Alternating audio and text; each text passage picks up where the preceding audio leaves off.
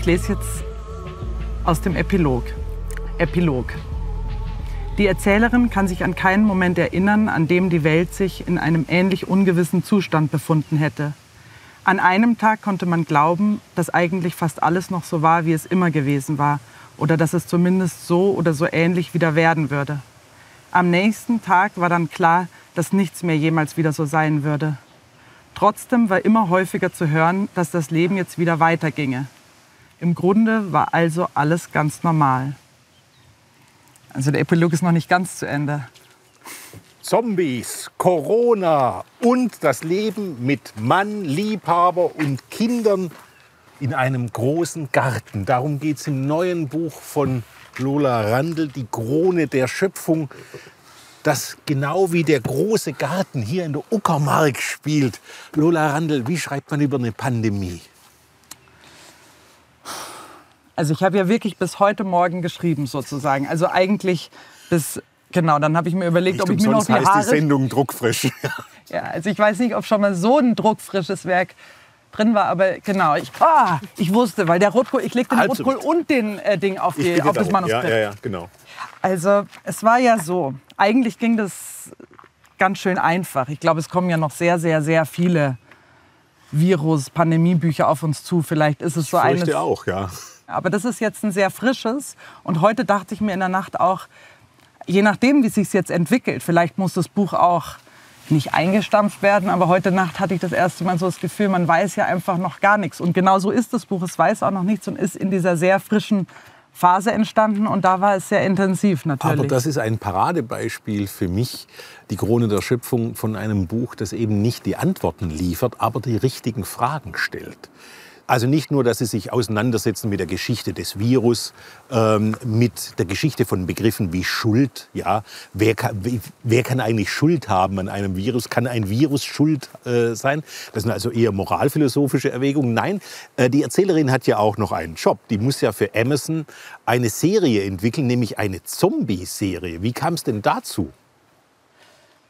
Naja, der Zombie hat es mir schon angetan. Also ich habe natürlich, man merkt ja, wie es sowieso ist und wenn wir uns jetzt noch alle in unsere Zimmer verziehen, wie sehr die Streamingdienste letztendlich ja von einem auf den anderen Tag natürlich noch einen gewissen Boom erfahren haben und auch Amazon, von dem man ja schon immer wusste, dass es einfach sehr böse und schlimm ist und man eigentlich dort nicht bestellen will, aber so das ganze Ausmaß natürlich, dass es jetzt die Weltherrschaft doch in dem Moment so gut an sich reißen kann mit der Kombination dieser Erzählerin, die ja das Geldproblem und ihre Baustelle hat und dann diesen ominösen Anruf bekommt für diese Zombie-Serie, wo sie Ein Fundament von einem Boden muss gegossen werden und dazu braucht man auf die schnelle 6000 Euro. und sie kann sich irgendwie gar nicht mehr erinnern überhaupt, wem sie diese, dass sie diesen Frauen von Amazon diese Serie irgendwie, vor allem noch eine Zombie-Serie, das liegt ihr eigentlich fern. Und dann geht es aber doch, der Zombie und der Virus, das hat mich schon sehr interessiert und dieses Genre Zombie. Zombies gelten, also Zombie-Filme jedenfalls, als die schärfste Form von äh, Kapitalismuskritik.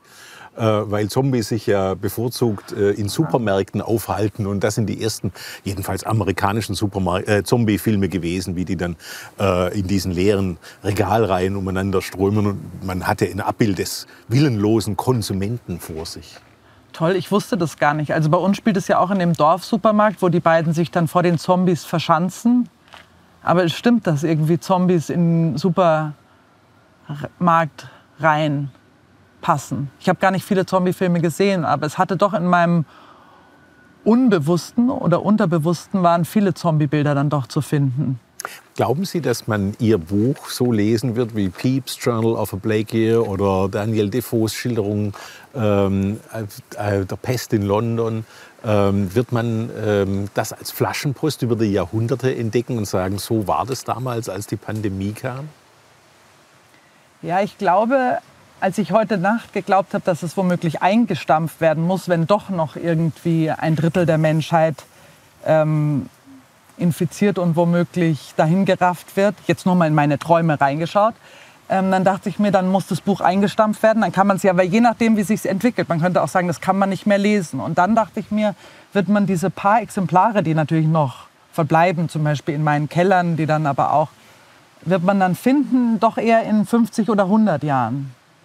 Und dann wird es nochmal ein, ein Comeback haben. Also es kann sein, dass es jetzt ganz kurz gelesen wird. Wenn sich aber die Situation gravierend verschlechtert, wird dieses Buch sozusagen äh, nicht mehr gut gefunden werden dürfen vielleicht, wird verschwinden und könnte dann nach 50 bis 100 oder 300 Jahren nochmal auftauchen. Ich war verblüfft, wie stark das gesellschaftliche Narrativ bestimmt war von Virologen und Politikern vielleicht noch ein paar Stimmen aus der Wirtschaft, aber dass die Stimme der deutschen Intellektuellen in diesen drei, vier Monaten der Pandemie fast vollkommen verstummt war. Woran lag das? Aber ich war auch verblüfft sehr und dachte mir, Wahrscheinlich liegt es doch einfach an der, der Angst und an dieser Bedrohung und dass man sich darauf geeinigt hat, dass alles, äh, jede Gegenstimme oder jede kritische Stimme wurde ja relativ, jetzt nicht gleich als Verschwörungstheorie, aber schon sehr schnell in eine Ecke gestellt und gar nicht so richtig diskutiert. Es gab ja einfach auch immer diese Talkshows, die sich nur damit beschäftigt haben. Die ihre Erzählerin auch analysiert und äh, gebannt anschaut. Ja. ja, es ist ja auch lustig, dass diese Talkshow-Masterin dann eine Figur wurde. Die lassen sie irgendwann mal ihre High Heels abstreifen und barfuß aus dem Studio in die Welt hinauslaufen. Ja, ich, man ist ja selber verblüfft, wer so eine Figur wird. Zum Beispiel der amerikanische Präsident hätte ich nie gedacht, dass der eine literarische Figur bei mir werden würde.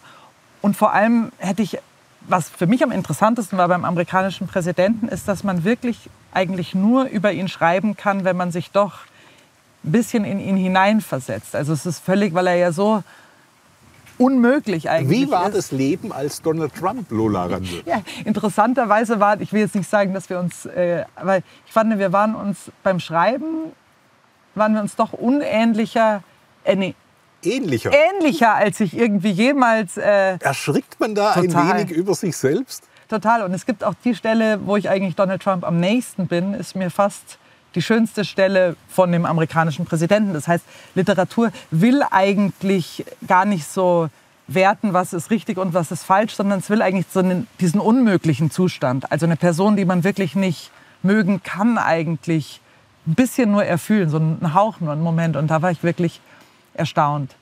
Aber das ist genau der Moment, wo Kunst entsteht. Lola Randl, vielen Dank. Die Krone der Schöpfung erschienen bei Mattes und Seitz genau wie der große Garten. Beides ein wunderbarer Erkenntnisblitz.